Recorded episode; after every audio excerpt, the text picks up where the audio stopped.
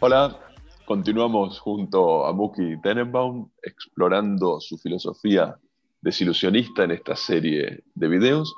Y le vamos a pedir a Muki una definición desilusionista, una definición misálgica del vocablo y el concepto tan habitual, tan frecuente de pregunta. ¿Qué es una pregunta desde el punto de vista de tu filosofía? Bueno, me acabas de hacer una pregunta.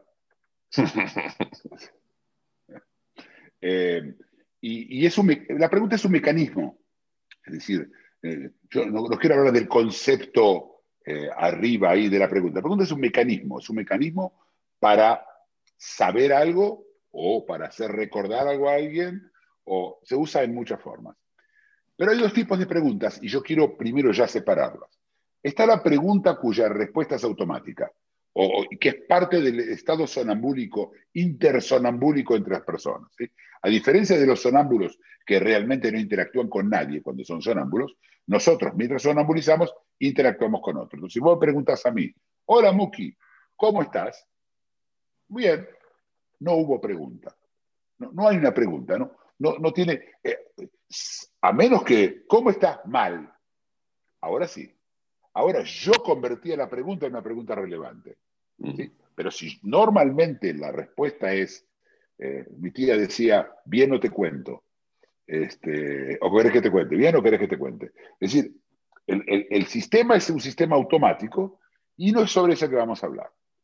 Hablar de la pregunta, la otra, la pregunta que, cuya respuesta no la sabe el que pregunta.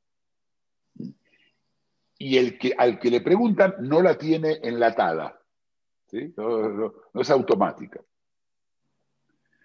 Nosotros estamos sonambuleando. Uno sonambulea y de repente, ¿qué te puede sacar del sonambuleo? Un accidente, pequeño accidente, ¿sí? Te trastabillás.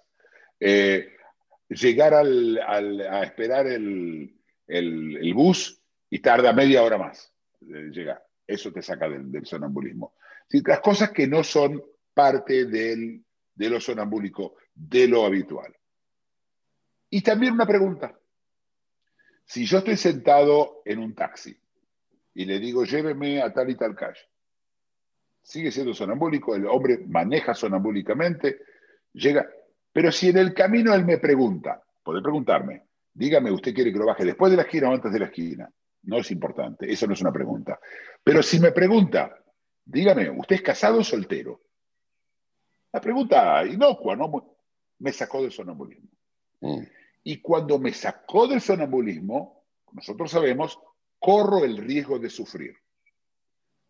Toda pregunta lleva en sí ya la amenaza del sufrimiento. Porque me puede preguntar una pregunta que, por ejemplo, que sea incómoda, ¿sí? Por ejemplo, si usted es soltero casado, me acabo de divorciar, mi mujer me dejó, o se acaba de morir mi esposa. ¿sí?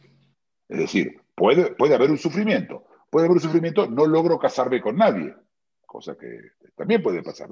Mira una cosa tan, tan simple como esa. Ni que hablar con preguntas mucho más profundas que esa. Pero acá hay que también tomar en cuenta que del otro lado hay alguien aburriéndose. La, pregunta no necesariamente tiene que responder a una incertidumbre que esa persona necesita cerrar, que también es un sufrimiento el cual la pregunta responde. También puede ser que el hombre está aburrido y me hace una pregunta porque está aburrido y entonces se rompe el sonambulismo. La gente no quiere pre- eh, ser preguntada. Ahora, la pregunta es esta, la pregunta. Pre- al preguntar, cuando yo pregunto, estoy saliendo yo mismo del sonambulismo, ya estaba fuera la respuesta, yo ya estaba fuera. Si yo voy a preguntar una pregunta, que es una pregunta que se sale, ¿sí? No es este chocolate o vainilla el hombre que vende helado, sino eh, o té o café o qué quiere tomar, sino una pregunta, yo ya tengo que haber estado fuera del sonambulismo. Y probablemente, probablemente, la pregunta es un intento de volver a sonambulizar. De que me permita la, su respuesta, la respuesta de esa persona, me permita a mí cerrar la incertidumbre y seguir siendo sonámbulos. Así que a veces son eh, eh, eh, intereses contrapuestos, el preguntador y el preguntado.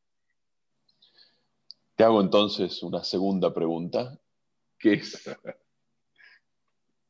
¿cómo ha influido desde tu punto de vista sobre este mecanismo de la interrogación? ¿Cómo ha influido esta pandemia de COVID-19 que todavía estamos atravesando y que sin duda constituye un contexto extraordinario para el sonambuleo, extraño para nuestros hábitos? ¿Qué, qué impacto tiene esto para vos sobre el preguntar?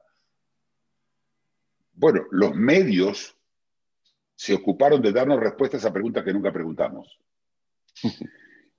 es así, era, era esto, ¿no? Eh, y, y, además las, las, respuestas se iban cambiando, porque primero era sí mascarilla, después no mascarilla, después primero lavarse mucho las manos, ahora menos lavarse las manos, ahora es más espacio cerrado. El espacio cerrado no importaba porque no importaba, pero hubo muchas respuestas a preguntas ni preguntadas.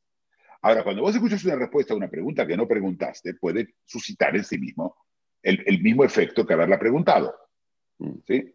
Eh, yo creo que tuvimos mucho de eso. Aparte, estuvimos solos mucho.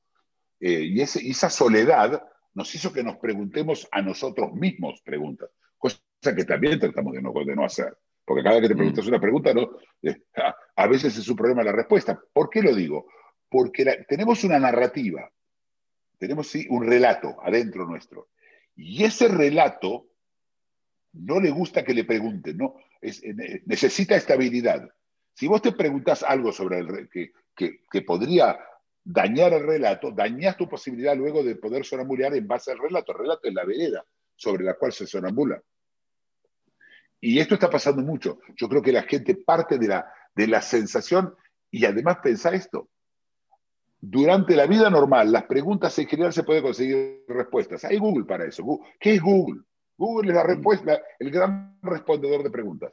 ¿Y ahora qué le vas a preguntar a Google? ¿Cuándo se va a terminar la pandemia? Y yo qué sé, no tengo idea. Es decir, está eso, ¿no? Muy bien, seguiremos haciéndonos preguntas en sucesivos videos, entonces. Gracias. Hasta la próxima. Chao. Si te gustó el video, dale like y suscríbete. Síguenos en Facebook y en LinkedIn.